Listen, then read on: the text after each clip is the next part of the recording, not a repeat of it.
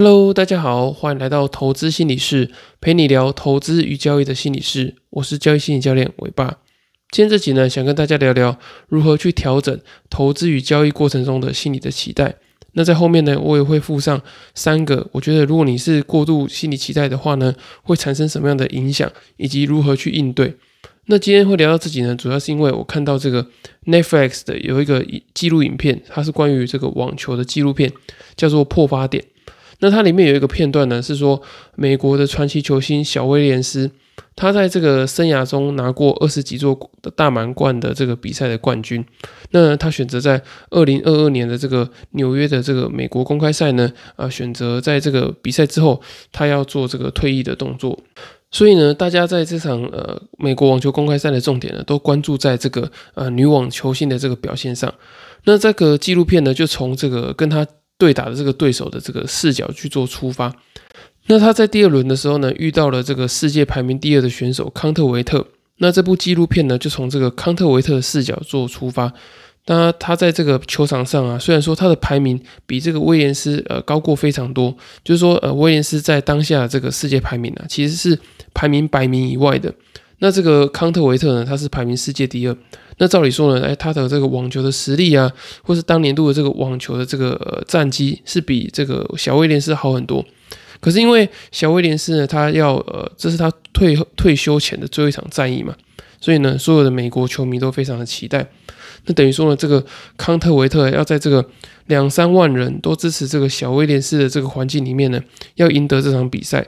那在过程中啊，呃，虽然说康特维特的这个身体状况跟这个技术都是在一个不错的水准之上，可是呢，呃，这么多人的这个欢呼声跟这个叫喊声啊，会影响到他内心中的这些呃心理的因素，然后呢，他必须得要去跟这么多人这种激昂的情绪做抗衡。那也正因为这个对手啊是这个世界知名的这个网球女将，那再加上呢自己是世界排名第二的呃女网的选手，所以呢这个康特维特给自己非常大的这个心理的期待，那希望说呢他能够呃赢得这场比赛。可是呢因就是因为这样的过高的心理期待，导致说呢他在球场上的表现啊发挥不如自己预期，那有很多状况呢也会因为这个呃情绪的关系，然后呢打发挥的不尽不尽理想。那最后的状况呢，就是，诶，他却意外的输给了这个小威廉斯。那看到这里的时候，其实我觉得，哦，我当下很有感觉。就是虽然说你的这个绩效表现很好啊，可是如果说你当下的这个心理状态是不 OK 的话呢，其实你是真的很有可能在那个时候呢，出现很多呃非受迫性的失误。那接下来呢，又转移到下一轮的比赛，就是在这个小威廉斯晋级之后啊，他呢遇到了一个这个澳洲的选手，叫做艾拉。那这个艾拉呢，他其实没有经历过太多这个大满贯的这种类似四强赛啊，或者说呃决赛等等的。那当他要面对一个他从小就很崇拜的一个选手，也就是小威廉斯，他其实内心的压力是非常大的。那在这个纪录片里面呢，也记录说，哎，这个艾拉在这个准备的过程中啊，他一直有很多的这个自我的质疑啊，然后他也看到这个呃世界排名第二的选手康特维特。在这个记者会上面，然后呢，呃，难过落泪，因为他觉得说，哦，要承受这么多人的这个压力，就是呢，在这个现场，大家都是为这个呃小威廉斯做加油的。他觉得说，哦，这个大家的这种呃临场感受，让他觉得哦情绪快要崩溃了。所以这个艾拉呢，他就一直内心中也会有一个心理的期待，他觉得说，他必须得要去呃战胜这个他以前很崇拜的这个对象。那我觉得艾拉做的一点还不错，就是呢，他其实在这个比赛的当下，他看起来是蛮享受在那个过程之中的。那他知道说，哦，他赢得了第一盘的比赛之后呢，诶，他内心中开始有比较多的信心，他对自己说，呃，他觉得他有机会能够赢得这场比赛。于是呢，他就把那些期待呢放在呃比较后面，他专注在他每一个动作能不能够呃享受他当下打球的这个感觉。那很呃庆幸的呢，就是最后艾拉赢得了这场跟小威廉斯的比赛。那听到这边呢，你可能会好奇说，诶，这个美国网球公开赛的这个比赛跟我们今天要讲的内容有什么样的关联性？我们先回到这个呃投资与交易中的这个心理期待来看的话，其实你在呃这个交易的过程中啊，或者说交易开始之前，你会产生很大的这些心理的期待。你可能会期待说，诶，你在这一次的交易啊，可以赚大钱。然后呢，甚至呢可以赚到可以让你不用再工作啊，或者说可以提早财富自由的这些呃金额。所以就是因为呃这一些心理的期待呢，会牵动到我们对于这个呃不管是风险的敏感度啊、资金的管理等等的。因为你在调控资金的时候啊，虽然说你有一个固定的法则嘛，那可是这个弹弹性的这个比例尺啊，或者说怎么样调动多少资金，其实是由你的心理去做分配的嘛。那这个心理的分配呢，其实我觉得有一大部分就是来自于这个心理的期待。你想要在交易中呢，呃，赚得快、赚得多的话，那你自然用的杠杆就会比较大，然后呢，你放的资金比例也会比较多。那我们的这些期待呢，是来自于哪里呢？诶，有可能是自己本身呃在生活上的经历的一些事情，让你对于呃投资跟交易产生一些呃可以获利的期待啊，或者说呢，希望可以透过这个改善你的生活。那可能也有一些是社会的期待啊，例如说你的父母啊、你的朋友，或者说你的子女等等的，会希望说，诶，你在财务上或者在经济上会有一个比较好的表现。那你把这个个人的期待跟社会的期待全部加总在一起之后呢，就会变成你在投资跟交易过程中的这个心理的期待。那我觉得有期待是好事，因为有期待你才会有这个动力想要去做这个进步嘛。那有有动力想要去学习，跟有动力去做交易这件事情。可是呢，其实呃，如果说你的期待不是非常的理性，也就是说有一个过度期待的话呢，其实对你的这个投资与交易过程中的表现是有影响的。那会有哪些影响呢？我觉得主要有三个。那第一个呢，就是你会过度的去重视结果。当结果不好的时候，也就是说，你可能亏损的时候，或者说你持续的这个呃胜率非常低的时候，你就感觉非常的不舒服。然后你会觉得说，哦，我自己是一个很糟糕的人。然后呢，可是偏偏呃交易啊是很不确定性的嘛，就是说你没有办法去固定说你每个月能够赚多少钱。因为有可能行情一下子好，一下子不好嘛，所以你没有办法去啊固定说呢，你会有一个多好的结果。可是当你一直很重视这个结果的时候，这种行情的这种不确定性的感觉，或者说结果不如预期的感觉，就会让你的这个心理的期待落空嘛。那当你有这个非常高的这个心理期待之后呢，你就对于取得好结果产生很大的压力。那这个很大的压力呢，进而就会去影响到你的表现。所以我觉得这是过度期待第一个很大的这个影响。那第二个心理影响呢，就是我觉得你会有一点完美主义的倾向。那这个完美主义倾向呢，就是你会呃希望说你进场的点位是很完美的，然后你也会希望说，诶，你出场的点位是要很完美的。那完美主义倾向会导致什么样的状况呢？就是你可能在进场的时候会有这个拖延的状况嘛，因为你会希望等到一个呃最理想，就是最佳的这个理呃进场点，然后呢在出场的时候你会想呃买到呃卖到一个呃最好的这个出场点。可是实际上呢，你在交易跟投资的过程中啊，你可能只会进场或是出场在一个相对好的一个点，你永远不可能买在一个最好的时间点。那你就算真的买到或是卖到了，我觉得那通常也只是呃运气比较好而已。因为这个市场啊，就像刚刚讲的嘛，其实是很不确定性的嘛，有非常多的不同的因素在做这个干扰。你可能某看了某个这个研究，觉得说，诶，这个时间点进场的这个机会非常的好，可是呢，又有一些外部的因素去做干扰。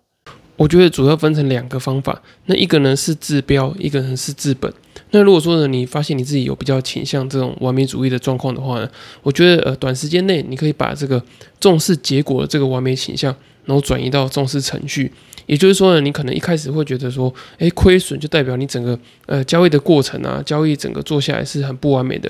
那你可以把这个呃对于亏损的这个比较完美主主义倾向的这个感觉呢，转移到交易程序上。也就是说呢，当你可以呃完成每一个交易程序，就是呢你自己设定的这个交易的 SOP，从这个交易的计划啊、交易的执行，然后到最后出场，那你如果这个整个步骤都做一个很完美的完成之后呢，诶，你就会发现，诶，原来完美主义也可以用在交易的程序上。那呢，当你把这个呃注意力跟焦点呢放在程序上的时候，诶，你也不会对于这个结果有这么多这种呃完美主义的期待。那可是我觉得这个方法呢，可能一开始的时候可能会有帮助，可是当你时间一久之后，诶，你累积了很多个亏损之后，你还是会感觉到有一点这种呃不完美的感觉。所以呢，我觉得呃比较呃根源性的去处理的方法呢，就是你要去接纳自己不完美的地方。那我觉得这个部分其实是有一点困难的。那我觉得这也是要寻求一些呃专业心理人员的协助啊。因为毕竟要自己去发现说，诶，自己的这些呃完美倾向啊，或者说呃有点像是呃强迫倾向，就是希望可能每些东西呃有些东西是呃整齐有秩序的等等的这些心理的习惯啊，或者说这些呃过去经验的影响，并不是靠你自己呃很轻松的就容易去找到，有可能是呃以前就像我之前提过的嘛，有可能是呃父母啊对你的这个分数的要求非常的严格。或者是说你在呃成长的过程中啊，有经历到一些可能比较不好的经验。让你觉得说呢，呃，我必须要很完美，才让别人觉得说，诶，自己是呃坚强的啊，自己表现的还不错这样子。所以呢，我觉得当你去做这些呃经验的整理啊，然后呢，开始去接纳自己，说，诶，其实自己犯一些错也是能够被接受的，然后呢，也能知道说，哦，犯的那些错的自己是表现很棒的。那我觉得就可以改善你这个呃完美主义的这个倾向，那也能够让你呢可以放下在投资跟交易过程中的这些期待。然后进而呢，减少这些期待所带来的这些压力。那第三个有过高心理期待会造成的影响呢，就是你没有办法专注在当下。那这个专注在当下的意思，就是呃，你每一个当下盘面会有非常多的资讯嘛。你可能呃五分钟、十分钟之前啊，你可能原本想的是说，诶，今天可能是走一个呃上涨的盘。可是可能过了五到十分钟之后啊，有一些外部的利空啊出现的时候，可能这个行情呢就会从呃上涨变成是一个呃上涨的捷径，就是它涨不上去了，然后开始反转下跌。所以我觉得每一个当下你要注意的这些资讯啊，或者说呃来的这些呃消息的来源，可能都是不同的，所以你必须得时时刻刻专注在当下。那我这边讲的可能是比较呃短线的交易，那如果你是比较中长线的，你可能就是你的这个当下呢，可能就是每一天。就是你是以每一天为单位的，你每一天可能会接收到的讯息都是不一样的。那如果说呢，你没有办法去调整你的这个心理期待的话，是没有办法一直让你专注在当下。你可能会因为呃心理期待产生的很高的压力啊，会让你觉得说，诶，对于手上的这些未实现的亏损觉得很敏感。我为什么会很敏感呢？就是因为你有很高的心理期待嘛。那现在有这个未实现的损益，就会让你觉得说，诶，你现在的表现。现在的结果是不符合你那些很高的心理期待，那你就会产生比较高的压力，然后导致你没有办法把注意力呢放下这个当下的资讯上，就是你没有办法收集当下的这些呃金融的数据啊，或者一些新闻的消息等等的。那我们要怎么样去处理这个无法专注在当下的感觉呢？其实有一个非常重要的观念啊，你可以去呃思考一下，就是我觉得。未来呢是由每一个当下所组成的，所以尽管呢你对于未来有一个非常大的压力在，可是呢你就是要透过你把每一个当下处理好，你才可以把整个时间呃就是弄得很尽善尽美嘛。那当然我们是希望呃我们可以表现的尽善尽美啊，可是说实在的，你能够呃改变，就是你能够花很多力气去改变的东西也不多，就是说你没有办法去控制说你到底能够呃赚多少钱嘛，因为有时候行情是。忽高忽低的，你不能一直想象说，我都是在一个呃斜线上涨的行情里面，然后都永远不会遇到一个比较大的回档。这是比较不可能的。那我们能够做的呢，就是在每一个当下，把我们能够掌控的，呃，不管是风险啊、资金啊、部位啊，就是任何这些能够能够控制的这些程序，包含你自己的心理状态，你让它保持稳定，这些才是你能够做的。所以呢，你如果有比较高的心理期待的话，你对于呃过去呢会有这个比较不好的呃焦虑感，就是呢你会对于你未实现的这些呃亏损，你会有这种不好的焦虑感。那你对于未来呢，也会有很高的焦虑感。因为你可能会有一些呃成就上的焦虑啊，金钱上的焦虑，然后再加上这些未实现的亏损，你就会期待你在未来的时候可以把这些未实现的亏损给把它打回来，把它赚回来。那我觉得这些呢，不管是你去看呃过去，就是过度去检讨过去，或是呢过度聚焦在未来，这些都是很高的这些呃交易心理的期待。那我觉得平衡掉这些心理期待是非常重要的。所以呢，我觉得你就是要把每一个当下都做好。假设今天一个投资跟交易的这个周期，你要完成的时候，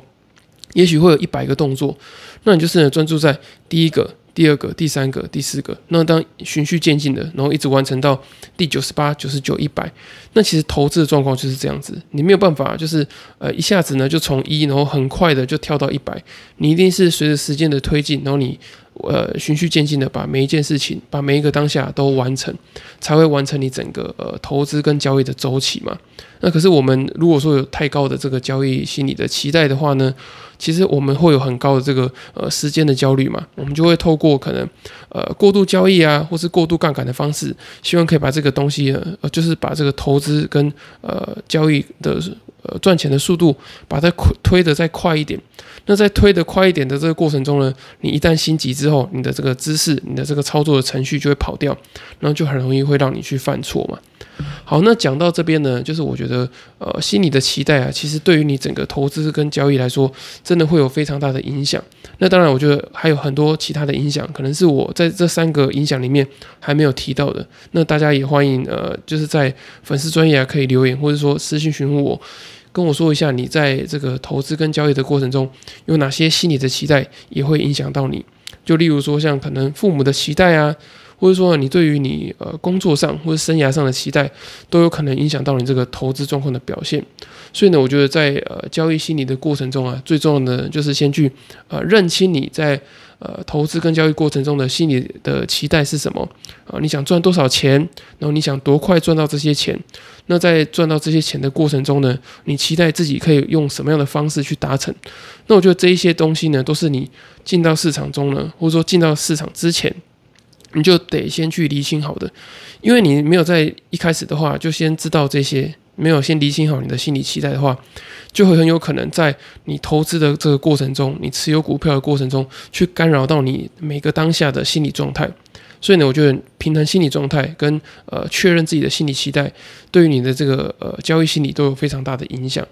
那如果说你不知道要怎么样去呃调整自己的心理期待啊，还有去确认自己的心理状态的话呢，也很欢迎你呃去购买我刚出版的新书《在交易的路上与自己相遇》。那在书里面呢，我会提到非常多，就是你在交易过程中可能会出现的这些呃心理的状况啊，或者说呢有一些不切实际、非理性的这个心理的期待。那我也会提供你相对应的一些心理调试的方法跟自我觉察的这些呃经验，这样。那如果说你没有时间看书的话呢，也建议你可以去参加我八月十三号即将出的这个课程，就是交易心理的团体课程。那在台北呢，我会呃用一天的时间帮你呢去整理你自己的这个生命经验，然后这些生命经验呢可能会对你的这个交易的心理状态有一些的影响，然后也会让你产生一些呃非理性的这些心理的期待。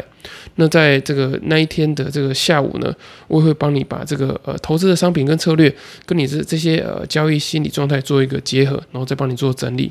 那如果说你没有办法参加团体的课程的话，也欢迎你透过咨询人的表单报名这个呃个人的交易心理咨询。那我在线上交易心理咨询的过程中呢，我也会帮你快速的去聚焦你的这个交易的心理期待啊，还有去呃帮你觉察到你自己的呃当下的这个心理状态是什么。那如果说你没有付费的考量的话呢，也欢迎你透过第二十四集的题目，然后把你可以把它整理起来，然后呢传讯息或是寄信给我，我会帮你做一个免费简易的交易心理咨询。